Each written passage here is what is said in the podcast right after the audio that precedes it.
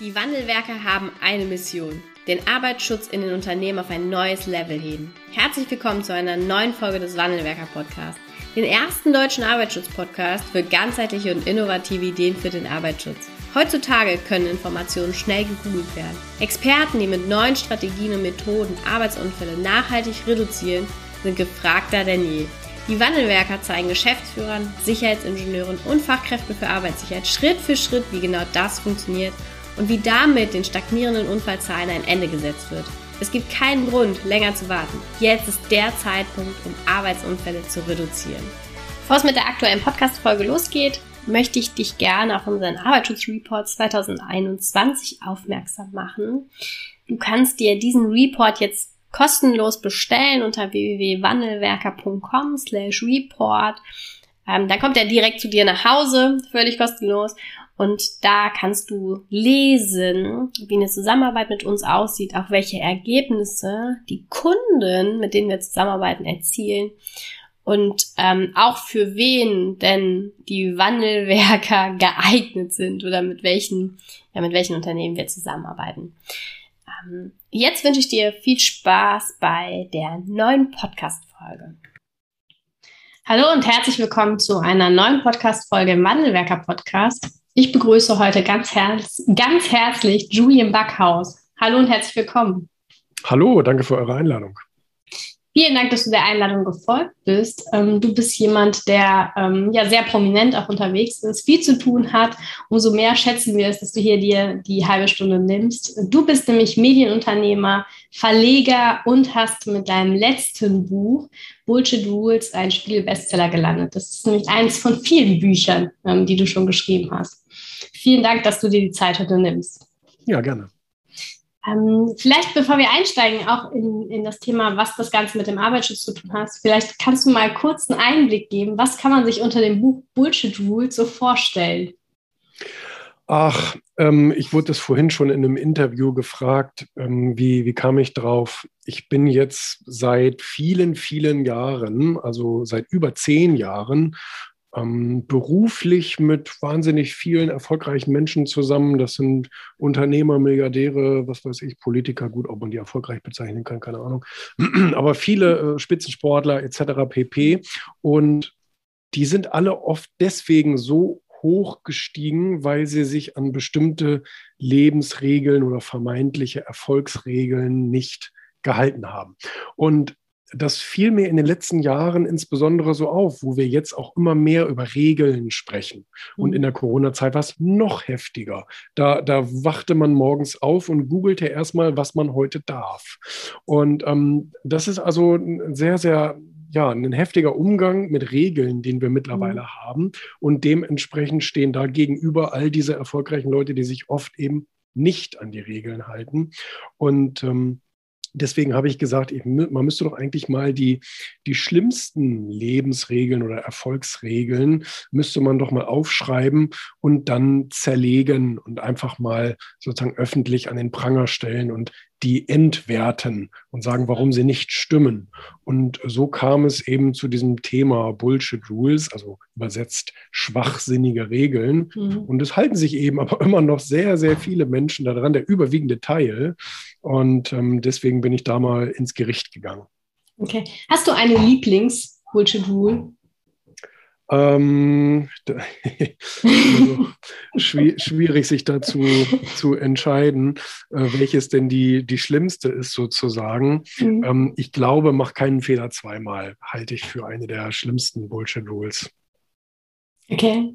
Was ist deine Perspektive auf ähm, mach keinen Fehler zweimal? Ich glaube, das kennen wir alle aus unserer Kindheit, aus unserer Jugend. Ähm, dass ja, ein Fehler nicht schlimm ist, ne? aber genau. beim zweiten Mal das Gleiche zu tun, ist halt schon dumm. Komischerweise fängt das gar nicht so früh an, wie man denkt. Normalerweise mhm. fängt das erst so im Jugendalter an, dass man uns das einbläuen will, weil vorher sagt man nämlich, genau das Gegenteil. Wenn wir okay. nämlich laufen lernen sollen und Fahrradfahren lernen sollen und in den Schwimmkurs gehen und so weiter, da sagt Stimmt. man uns, das ist nicht schlimm, wenn du das ganz oft falsch machst. Du machst das einfach so lange, bis du das kannst und das Gleichgewicht halten kannst und was weiß ich. Und, mhm. irgend, und dann denken wir, oh, das ist ein tolles Erfolgsrezept eigentlich. Ne? Man, man lernt einfach so lange, bis man es dann irgendwann kann. Und mhm. irgendwann, wie du eben schon gesagt hast, fängt man an, uns das Gegenteil zu erzählen und sagt, na, ein Fehler zwei, dreimal, Mann, das ist ja wohl auch ein bisschen blöd, ne? Du bist, doch, du bist doch kein dummer Junge oder dummes Mädchen. Mhm. Und dann denken wir, wie jetzt? Das ist ja auch ein komisches Konzept.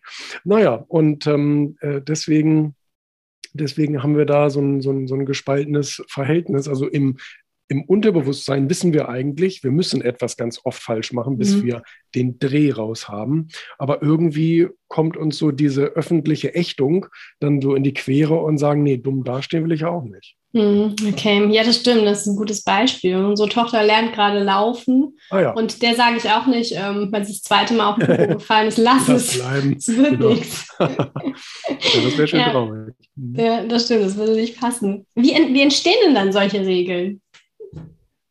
Ja, die, die entstehen ja nicht aus böser Absicht unbedingt. Die mhm. entstehen ja meistens aus guter Absicht. Und ähm, das ist so wie so falsch überlieferte Weisheiten.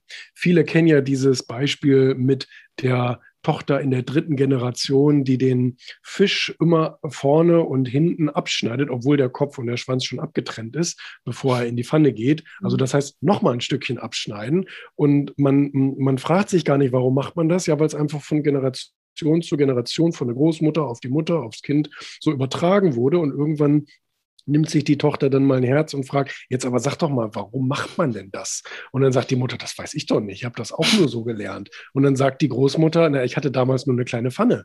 Aber irgendwie wird es immer so weitergetragen, gar nicht unbedingt in böser Absicht, sondern einfach, weil es niemand hinterfragt. Und so entstehen dann so, so dumme Regeln. Okay. Wie, wie kann man ähm, diese Regeln auch von den Regeln, die jetzt geschrieben sind, du hast gerade so schön die Corona-Regeln ähm, erwähnt, wie kann man die voneinander abgrenzen? Sind die anders gespeichert? Haben wir da mehr Vertrauen in das, was irgendwo bei uns ein bisschen tiefer gespeichert ist, als vielleicht das, was eine Bundesregierung neu beschließt? Ja, genau. Es kommt, es, es, gibt eben einmal diese, diese Lebensweisheiten, diese weitergetragenen Weisheiten mhm. und dann gibt es natürlich echte Regeln und dann mhm. gibt es nochmal echte Gesetze. Also es gibt in einem Betrieb, gibt es vielleicht Regeln, Betriebsregeln, Betriebsverordnungen. Das ist oftmals ja kein, das ist ja kein geschriebenes Gesetz, sondern einfach sozusagen Hausrecht. Und, ähm, und dann darüber stehen dann eben auch nochmal die, die gesetzlichen Regeln, aber es lohnt sich, alle mal in Frage zu stellen. Auch die gesetzlichen Regeln. Eine von meinen Bullshit-Rules ist ja, äh, halte dich immer an die Gesetze. Und das mhm. immer stimmt nicht, weil es ist oftmals sogar sehr, sehr ratsam oder wichtig, um, um in der Evolution voranzukommen, dass manche Gesetze auch ähm, hinterfragt und sogar gebrochen werden. Denk zum Beispiel an sowas wie es damals noch gab, Rassengesetze oder ja. eben Gleichbehandlungsgesetze, die es noch nicht gab und all solche Dinge. Also was Frauen bis vor ein paar Jahrzehnten in Deutschland noch nicht durften, das, das, ist, ja, das, das ist ja haarsträubend. Und man denkt sich, Mensch, mein Gott, ähm, wir sind doch eigentlich eine moderne Gesellschaft. Und auch heute noch gibt es so viele Länder, mhm. die Gesetze haben. Jetzt gucken wir gerade wieder alle an, nach Afghanistan und so weiter. Ähm, so viele Länder, die Gesetze haben, wo man, wo man sich die Haare rauft und denkt, das kann doch im 21. Jahrhundert nicht sein, dass es sowas noch als Gesetze gibt. In manchen Ländern sind, äh, sind Mädchen mit 12, 13 schon ehefähig mit allen Rechten und Pflichten. Mhm. Also es, es lohnt sich durchaus auf allen Ebenen der Regeln und Gesetze und Weisheiten ähm, zu hinterfragen. Ähm, sag mal, stimmt das eigentlich oder sollte mhm. das denn heute eigentlich noch Geltung finden? Mhm. Und ähm, äh, warum machen wir das so wenig? Vielleicht auch nochmal bezogen auf den Alltag, bevor wir dann auch nochmal Richtung Arbeitsschutz schauen. Warum fällt es uns so schwer, ähm, sowas auch zu hinterfragen, obwohl, du hast eingangs gesagt, die Menschen, die erfolgreich sind, die tun genau das. Also wenn das doch erfolgreich macht oder erfolgreich machen kann, warum machen das denn alle dann eher Eher nicht so. Naja, weil die Menschen generell nicht das tun, was sie erfolgreich machen würde, sonst wären ja viel mehr Menschen erfolgreich. Wir haben ja immer ein Pareto-Prinzip, wir haben 20 Prozent vielleicht der Gesellschaft, die sind mhm. übermäßig erfolgreich oder schon sehr viel erfolgreicher mhm. und 80 Prozent schwimmen so irgendwo in der Mitte oder sogar ganz unten mit. Und mhm. ähm, die, an den Informationen kann es nicht liegen, denn die sind verfügbar. Also ähm, ich kenne so viele Kanäle und YouTube-Kanäle und so weiter, die hauen Sachen raus, da denkst du, das ist doch der Wahnsinn. Das macht er ja. sogar umsonst. Also lernen kannst du das alles im Internet oder äh, von mir aus in der Bücherei, aber es wendet trotzdem äh, kaum einer an. Das ist natürlich Faulheit, das ist mhm. eben aber auch negative Gehirnwäsche. Also diese Bullshit-Rules, die können ja auch wie so eine Gehirnwäsche funktionieren, indem man den Leuten schon seit der Kindheit einbläut, man kann nicht alles haben, zum Beispiel, ist auch eine mhm. meiner Bullshit-Rules in dem Buch. Ja. Man kann nicht alles haben. Fängt man irgendwann daraus an, so einen Schluss zu ziehen, von wegen, hm, es gibt wohl nur einige wenige Chancen für mich im Leben. Mhm. Und wenn ich die verpasse, dann habe ich, hab ich versagt, dann, dann war es das. Ähm, das ist aber nicht der Fall. Uns begegnen ja immer wieder Chancen, ob jetzt Chancen zu lernen oder Chancen beruflich erfolgreich besser mhm. zu werden oder unsere private Beziehung zu verbessern oder, oder, oder. Ähm, es gibt ständig Chancen, nur indem wir irgendwann glauben, ja, man kann nicht nicht alles haben, zum Beispiel, ähm, oder Schuster bleibt bei deinem Leisten oder wie auch immer, nehmen wir diese Chancen irgendwann auch gar nicht mehr wahr, weil sie einfach aus unserem Blickfeld verschwinden, weil man kennt jeder das rote Auto-Prinzip ne, oder wie auch immer. Ähm, man konzentriert sich auf etwas und auf einmal nimmt man es überall wahr wie zum Beispiel mhm. ein rotes Auto, das man sich vielleicht selber kaufen möchte. Und so ist es natürlich auch mit solchen Chancen. Wenn ich mir, wenn, wenn ich mich gar nicht darauf fokussiere, weil ich von vornherein das ausschließe, dann werde ich sie auch gar nicht sehen, obwohl mhm. sie vor meinen Füßen liegen. Und ähm, ich glaube, das ist bei Erfolgreichen anders. Also Leute, die schon auch so ein bisschen mit diesem Erfolgshunger geboren werden, das merkt man ja oft auch schon in der Kindheit. Ähm, dann sind das vielleicht engagierte Sportler oder eben auch schon in jungen Jahren irgendwie selbstständig agierende Menschen oder auch schulisch vielleicht ehrgeizig, wie auch immer. Ähm, die, die, die, die wollen einfach diese Chancen wahrnehmen und die sind dann auch bereit, Regeln zu brechen, weil sie oft Dinge mhm. hinterfragen müssen. Also Natürlich, wenn ich wissen will, wie funktioniert etwas, dann muss ich es natürlich auch so ein bisschen zerpflücken. Und das passiert dann schon bei der Gesellschaft oder bei Erfolgsregeln. Man guckt sich so sein Umfeld an und denkt, hm, also irgendwie scheint denen das allen nicht so richtig zu gelingen. Ähm, wie muss ich denn Erfolg anpacken, damit es mhm. funktioniert? Und das ist oftmals dann so ein bisschen erstmal gegen den Strom schwimmen. Ja, gerade in dem eigenen Umkreis, aus dem man dann kommt. Mhm. Ja. Wir haben ähm, ja im Arbeitsschutz die Situation, dass äh, die Arbeitsunfälle ähm, seit, ich glaube, fast 20 Jahren bei roundabout 800.000 pro Jahr liegen. Also eine große Zahl, das sind alles Arbeitsunfälle, wo der Mitarbeiter schon mehr als drei Tage ausfällt, also sich irgendwie doch relativ schwer verletzt. Und ähm, ich, ich sage es mal ganz vorsichtig, ähm, so die Strategien haben sich gar nicht in dem Maße geändert, wie man vielleicht denken sollte nach 20 Jahren Stagnation. Warum ist dieses Abwarten und Tee trinken ähm, oftmals die gewählte Strategie und wie kann man da auch einen Ausweg finden, auch vielleicht als große Organisation? Ja, Abwarten und Tee trinken suggeriert uns ja so ein bisschen, ähm, wir schauen uns das mal an und wir hoffen, dass es von selber besser wird. Ja. Und man gibt damit auch so ein bisschen die Verantwortung ab, weil Schuld will natürlich nachher auch keiner sein. Mhm. Wenn sich jetzt irgendjemand den Hut aufsetzt und sagt, ich kümmere mich da jetzt drum, dass mhm. das besser wird, ähm, und wenn es dann nicht funktioniert oder noch nicht so schnell funktioniert, dann ist der natürlich erstmal der Buhmann. Wir sehen es ja auch gerade Katastrophenschutz, da äh, ne, wird ja auch überall die Verantwortung hin und her geschoben. Afghanistan jetzt sowieso, klar, aber das hat nicht so viel mit Arbeitsschutz zu tun. aber man, man, man könnte das ja im größeren Rahmen, so Katastrophen vermeiden, könnte man ja zum Beispiel die, die Hochwasser, Hochwasserkatastrophe ähm, durchaus als Beispiel heranziehen. So, und ähm, sicherlich, es, es ist so, äh, dass das wurde in Deutschland seit Jahren verpennt. So, da ja. können wir es jetzt mal so auf großer Bühne erleben. Gar nicht im kleinen Betrieb, sondern mal so auf richtig großer Bühne. Ähm, wie dieses Abwarten und Tee trinken Konzept einfach nicht funktioniert. Ich meine, wir sehen das seit Jahrzehnten in der Politik. Frau Merkel fand das Konzept ganz toll, immer abwarten und Tee trinken. Wir gucken mal, wie sich die Welt entwickelt. Ja, sie hat sich entwickelt, an uns vorbei. Mhm. Und ähm, das kann man da eben natürlich auch in einem Katastrophenschutz sehen. Wir alle erinnern uns vor, ich weiß gar nicht, vor einem Jahr oder anderthalb Jahren dieser Wir waren in Deutschland-Tag, ähm, der dann ja nicht funktioniert hat und irgendwie wurde ja. niemand gewarnt.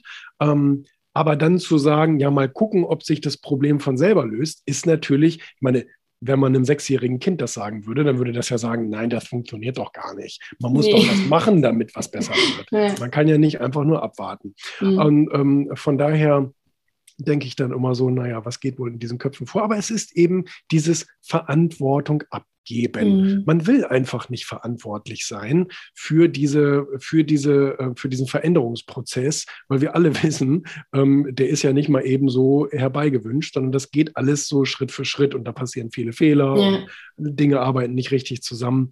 Naja, und ähm, deswegen glaube ich, ist das einer der großen Gründe, warum man dieses Abwarten- und Teetrinken-Konzept immer wieder propagiert und immer wieder ausprobiert. Mhm. Aber es führt, führt natürlich nie zum Erfolg. Mhm.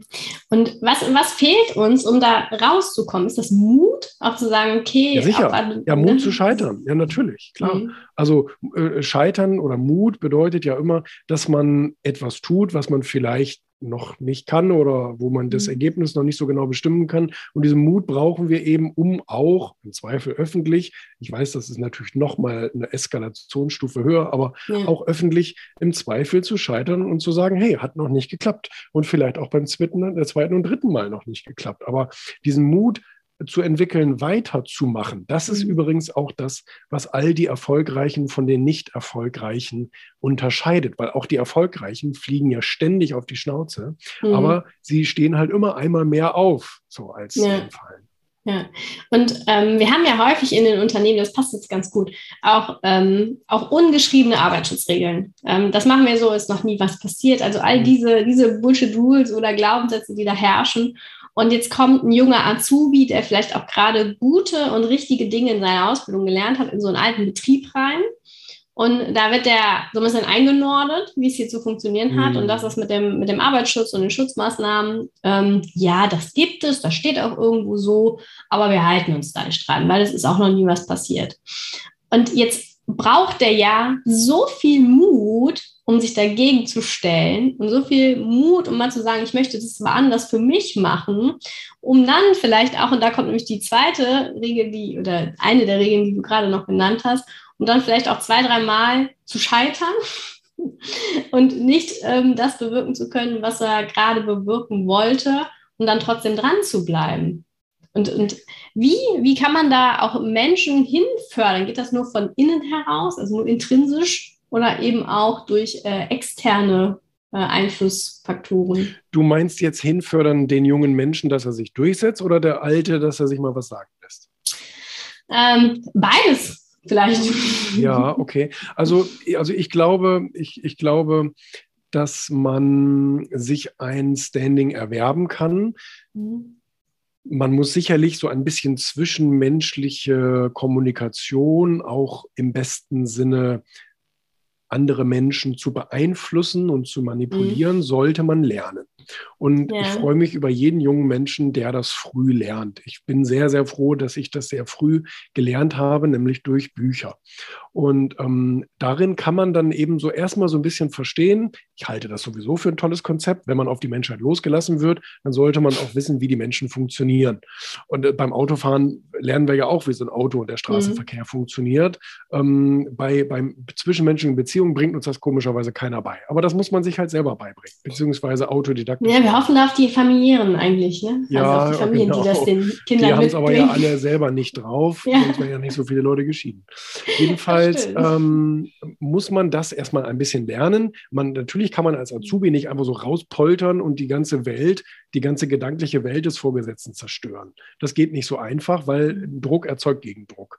Ich muss, ich oder ich kann aber lernen, wie ich Menschen natürlich so anfassen kann, dass sie mir auch ein bisschen Freiraum geben und dann kann ich mir sozusagen auch als Azubi natürlich ein Standing erarbeiten oder als junger mhm. Mensch, der dann irgendwo anfängt zu arbeiten, ein Standing erarbeiten, dass ich auch mal was ausprobieren darf. Vielleicht insbesondere, weil man mir ein bisschen Kompetenz zuspricht. Und ähm, muss ja noch nicht fachliche Kompetenz sein, aber zumindest ja. schon mal so menschliche Kompetenz und, und, und so ein grundsätzliches Geschick. Ähm, das bringt man ja in der Regel auch mit, wenn ich in irgendeinen Beruf starte, der mir auch gut gefällt. Und ähm, äh, dann vom, ich meine, vom rechtlichen her muss sich natürlich auch ein Arbeitnehmer klar werden, der kann dir ja nichts. Also wenn ja. du sagst, hey, ich möchte mich aber gerne an die, die Gesetze halten, ähm, dann kann der dich deswegen nicht rausschmeißen, weil ne, so, am Ende wird nämlich der selber rausgeschmissen. Ja. Weil, äh, das, das, ist kein Kündigungsgrund. Die, Kündigungs nee, die, die, Kündigungsgründe in Deutschland müssen sowieso extrem gut ausgearbeitet sein, damit man wirklich einfach jemanden kündigen kann. Mhm. Ich glaube, viele Arbeitnehmer haben immer noch so dieses Angstgefühl von wegen, wenn ich auch nur ein falsches Wort sage, bin ich raus. So einfach ist es nicht, jemanden zu kündigen in Deutschland. Es lassen zwar viele mit sich machen, aber mhm. da, sind noch, da sind noch viele Instanzen dazwischen. Jedenfalls, ja. ähm, ich glaube, das ist ein, ein wichtiger erster Schritt, den viele vielleicht auch nicht unbedingt beachten, dass man zwischenmenschlich viel lernen kann, um sich durchzusetzen. Ja, das ist ein äh, richtig guter Punkt.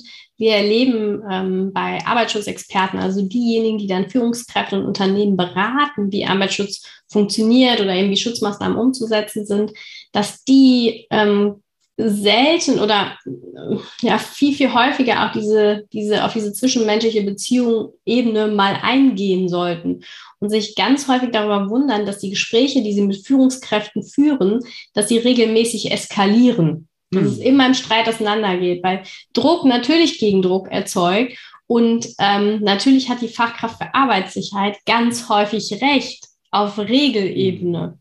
Mhm. Und trotzdem muss ich aber versuchen, ja auch eine Führungskraft abzuholen, die eben ganz, ganz viele von, ähm, von, von ja, inneren gespeicherten Regeln, wie das machen wir schon immer so, ähm, das überlegen wir erstmal, ob wir das so machen, ähm, gespeichert hat.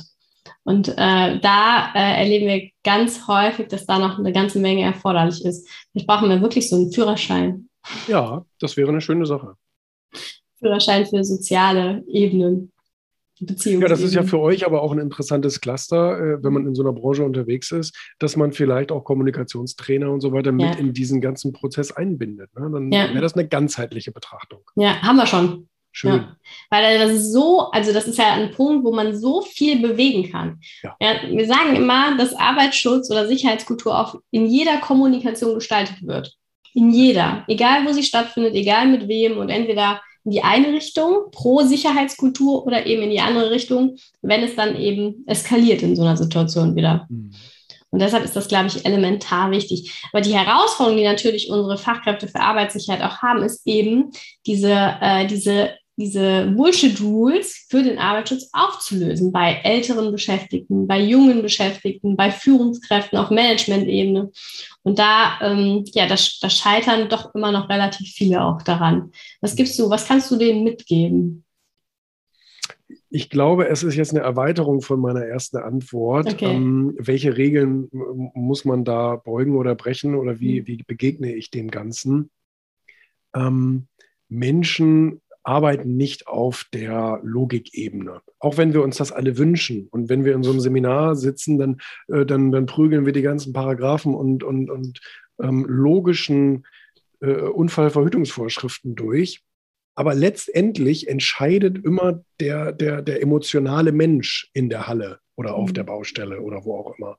Und ähm, da, da sind plötzlich ganz andere Dinge im Spiel. Ich habe gleich Feierabend, wir haben heute Abend noch mhm. Geburtstag, das muss jetzt nochmal schnell fertig. Jetzt hole ich doch nicht extra nochmal 30 Meter äh, entfernt meinen Helm und, und renne hier hoch, sondern das mache ich doch nochmal eben schnell. Das ist doch gar kein mhm. Thema. Also das heißt, da sind, da sind nicht logische Prozesse im, im, äh, im, in der Arbeit, sondern äh, das sind alles emotionale Beweggründe, die Menschen dazu verleiten, eben ähm, vielleicht auch sinnvolle Regeln nicht einzuhalten.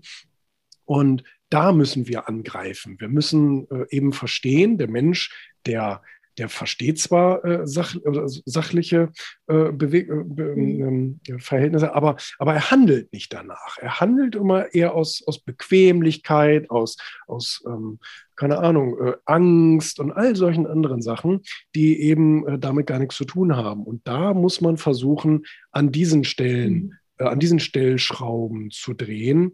Und ähm, ich finde, Tony Robbins sagt das auch mal ganz interessant, äh, wenn er davon spricht, Muster zu durchbrechen. Da musst du einen emotionalen Anker finden und keinen logischen Anker, weil der logische, der wird dich eben nicht dazu bringen, diese 30 Meter zu deinem Helm zu laufen, sondern vielleicht ganz andere, zum Beispiel die, die Liebe eben zu deiner Familie mhm. oder wie auch immer, dass du nachher auch da ankommen willst und nicht im Krankenhaus liegen willst oder so ähnlich. Ne? Also die Anker bei den, bei den Mitarbeitern, äh, die müssen sich verändern.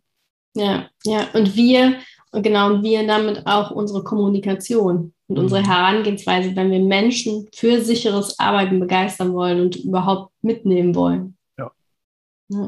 Wir haben, ähm, du, hast, du hast noch eine tolle Bullshit-Rule in deinem Buch beschrieben, und zwar, ähm, äh, dass, dass man keine besseren Entscheidungen trifft, wenn man einmal drüber schläft. Mhm. äh, wir haben im Arbeitsschutz aber auch sehr langsame Prozesse, wenn es darum geht, ähm, neue Projekte mal auszuprobieren, neue Strategien umzusetzen, aber oder eine neue Software einzuführen. Das sind Prozesse, die unglaublich lange dauern, bis man zu einer Entscheidung kommt. Kannst du mal erläutern, warum du glaubst, dass man mit einer Nacht drüber schlafen keine bessere Entscheidung trifft?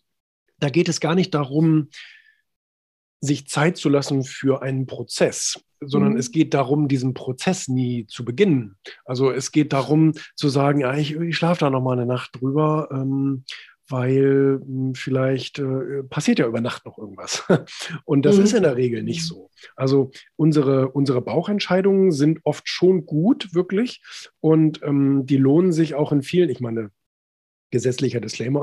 Ich will das jetzt nicht irgendwie ja. 100 auf den Arbeitsschutz übertragen. Aber im Allgemeinen ist es so, dass unsere, dass unsere jetzigen Entscheidungen eigentlich genauso gut sind wie Entscheidungen, die wir, die wir ähm, lange hinauszögern. Eigentlich mhm. noch, noch schlimmer. Ähm, Entscheidungen, die wir morgen treffen, sind entweder sowieso die gleichen also das heißt, dann hätten wir sie auch gleich treffen können und sofort loslegen können. Oder, ähm, oder sie verschlechtern sich tatsächlich. Und ich äh, treffe am nächsten Tag eine andere Entscheidung, die sich aber nachher so rausstellen wird, dass sie eben falsch war und ich lieber hätte gleich die erste Entscheidung genommen. Also es geht bei diesem Punkt eigentlich viel mehr darum, einen Prozess äh, jetzt ins Laufen zu bringen. Wenn mhm. sich nach drei Tagen rausstellt, der Ansatz war jetzt doch nicht so glücklich, dann können wir ihn ja verändern. Wichtig ist aber, dass wir nicht immer alles auf morgen verschieben, weil ähm, morgen ist so ungewiss. Heute haben wir in der Hand und heute ähm, sollten wir auch eine Sache mehr von unserer To-Do-Liste streichen. Weil was mhm. bringt es uns, uns so einen riesigen Berg aufzubauen, den wir immer vor uns herschieben und jeden Tag wird, dann, wird das noch mehr. Also äh, das, da, da, kommen wir dann zu dem Thema Stress und Arbeitsgesundheit. Mhm. Die, die wird dadurch nicht besser. Ja, ja, weil es ist dann einfach raus aus dem Kopf, wenn ja. ich äh, auch eine schnelle Entscheidung treffen kann. Ja, ja und wenn ja, wir Fehler gemacht haben, haben wir ja gelernt, können wir ihn ja auch korrigieren. Und nochmal einfach neu machen, neue Entscheidungen treffen, vielleicht einen neuen Fehler machen oder eben eine gute Entscheidung getroffen zu haben. Ähm, wir haben im Arbeitsschutz ja die Herausforderung, dass es auf der einen Seite den Realismus gibt, wo wir sagen, ja, null Arbeitsunfälle oder viele sagen, null Arbeitsunfälle ist gar nicht möglich, weil wir haben den Faktor Mensch und es verändert sich alles, null Arbeitsunfälle schaffen wir gar nicht. Und auf der anderen Seite haben wir aber auch eine, eine Vision von Vision Zero, also dass sich wirklich kein Mensch, kein Mitarbeiter, keine Führungskraft ähm, jemals mehr in einem Unternehmen verletzt. Was bringt eine Vision aus deiner Sicht mit? Also was kann eine Vision bringen, ähm, wenn man auch daran glaubt, egal ob realistisch oder nicht realistisch? Naja, eine Vision gibt eine Richtung vor. Das ist ja die Eigenart einer Vision, ist ja kein Ziel, kein konkretes Datum oder Vorhaben, sondern es ist ja so eine Vorstellung einer idealen Welt. Und auf der Welt werden in der Regel nie Visionen erreicht. Also auch die kühnsten Visionen sind eigentlich nie so umgesetzt worden, weil es eben Luftschlösser sind. Und mhm. ähm, auch wenn es viele neue Gesetze und Gleichberechtigung und Rassengleichheit und all sowas gibt, passiert es ja trotzdem ständig, dass es nicht funktioniert, beziehungsweise dass es alles nur ähm, die Vision in abgespeckter Version sozusagen geworden ist.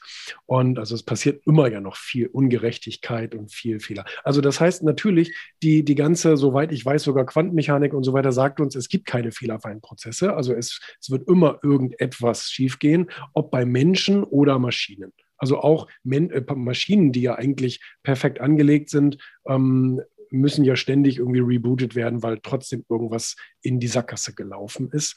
Und bei uns Menschen ist das ja noch schlimmer, ist ja logisch. Es wird künftig automatisch weniger Unfälle geben, weil die künstliche Intelligenz viel mehr menschliche Arbeitskraft ersetzen wird. Mhm. Ähm, und Je nachdem, wie schnell wir das zulassen, wird es auch möglich sein, innerhalb der nächsten 20 Jahre die menschliche Arbeitskraft komplett zu ersetzen. Mhm. In allen Bereichen. Ob als Dachdecker oder Maschinenführer oder Friseur, ist egal. Und ähm, äh, das kann man natürlich einmal äh, so als Pro für diese Vision Zero nehmen, dass es äh, sowieso durch diese maschinelle Entwicklung bald so sein wird, dass wir mhm. weniger Unfälle haben. Und am Computer, klar, da kann man sich auch noch verletzen. Da, da kann man dann auch, wenn man am Computer sitzt, irgendwie falsch auf den Stuhl sitzen etc. Aber auch die Computer müssen ja in, in, in Zukunft nicht mehr zwingend von Menschen bedient werden. Das machen die dann selber, weil die sich selber steuern können durch die künstliche Intelligenz. Ähm, das heißt, früher oder später landen wir Menschen eh alle irgendwie im Schlaraffenland und äh, können nur noch machen, was wir wollen, weil wir vom bedingungslosen Grundeinkommen bezahlt ja, werden. Ja. Also, also ich kann mir das durchaus, äh, durchaus vorstellen als Konsequenz, wenn mhm. wir diese ganze KI-Entwicklung weiterhin so zulassen, mhm. dann wird das ein Utopia werden, was real wird. Ähm, aber Klar, auf der anderen Seite ähm, können wir natürlich sagen, solange Menschen im Prozess sind und solange Menschen ähm, emotional ähm, gesteuert sind, wird es immer äh, Unfälle geben und äh, mhm. das, das, wird niemals passieren, dass es, dass es eine, eine, eine, eine Null, ein Nullaufkommen geben wird. Mhm. Lohnt es sich denn trotzdem auch an Visionen zu glauben? Also ich glaube dran. Ja, wie gesagt, natürlich müssen wir an ja, Visionen ne? glauben, weil sie uns in eine Richtung steuern. Mhm. Also auch eine KI würde es ja gar nicht geben, wenn nicht da einer die Vision gehabt hätte, stimmt, so ja. etwas entwickeln zu können. Und wir, wir haben ja auch noch nie, das darf man sich auch noch mal in Erinnerung rufen, noch nie in einer so sauberen Welt gelebt. Mhm. es ist ja unvorstellbar, was die Umwelttechnik allein durch marktwirtschaftliche Prozesse etc., durch Konkurrenz ähm, mittlerweile sauber geworden ist, die Industrie. Mhm. Und, ähm, und, das, und das wird ja auch immer weitergetrieben. Mhm. Und insbesondere durch diesen, durch diesen Balanceakt zwischen öffentlicher Meinung, öffentlicher Forderung und den Unternehmen, die diesen Forderungen nachkommen wollen, weil sie ihre Kunden behalten wollen, etc., wird sich das ja auch immer weiter in positive Richtung äh, schrauben.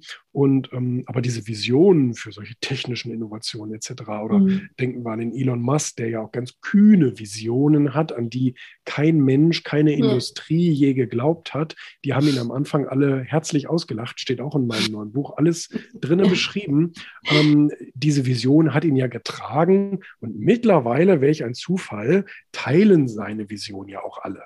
Und ja. alle Autobosse, ähm, ja, natürlich machen wir jetzt elektrische Autos, das stand doch auch nie in Frage und ähm, äh, all solche Dinge. Ne? Ja, das stimmt. Das ist ein schönes Beispiel, wie Visionen auch wahr Die werden. Steckt auch an, ja, genau. Ja.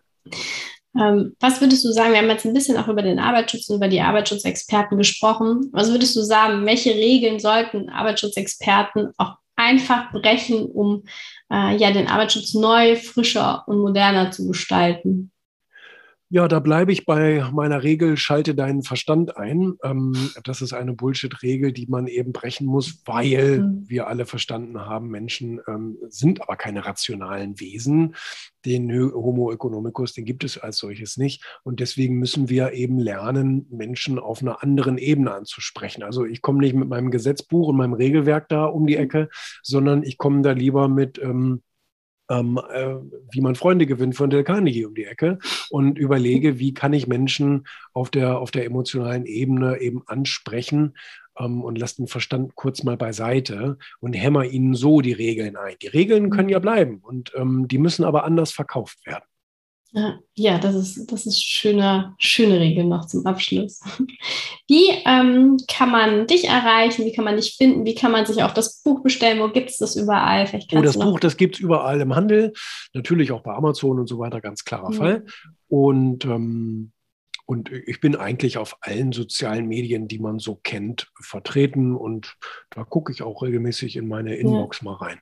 Einen tagesaktuellen YouTube-Kanal. Auch das. Habe ich gesehen.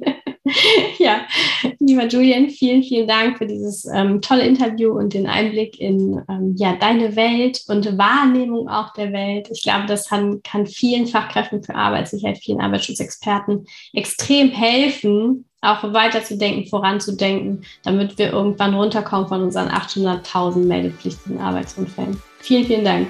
Ja, vielen Dank auch.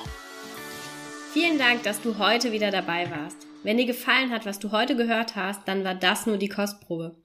Willst du wissen, ob du für eine Zusammenarbeit geeignet bist? Dann gehe jetzt auf www.wandelwerker.com-termin und buche dir einen Termin. In diesem 45-minütigen Beratungsgespräch wird eine Strategie für dich erstellt. Du erfährst, in welchen Schritten du an der Einstellung der Menschen im Unternehmen arbeitest, sichere Gewohnheiten schaffst und somit die Arbeitsunfälle nachhaltig reduzierst. Vergiss eine Sache bitte nicht. Wenn seit Jahren die Unfallzahlen bei dir stagnieren, dann verbessert sich der Zustand nicht von alleine. Du brauchst einen Berater, der dir zeigt, welche Schritte du befolgen sollst und welche lieber nicht. Wir haben Geschäftsführern, Sicherheitsingenieuren und Fachkräften für Arbeitssicherheit in Deutschland, Österreich und der Schweiz dabei geholfen, die Sicherheitskultur in deren Unternehmen und bei deren Kunden zu verbessern.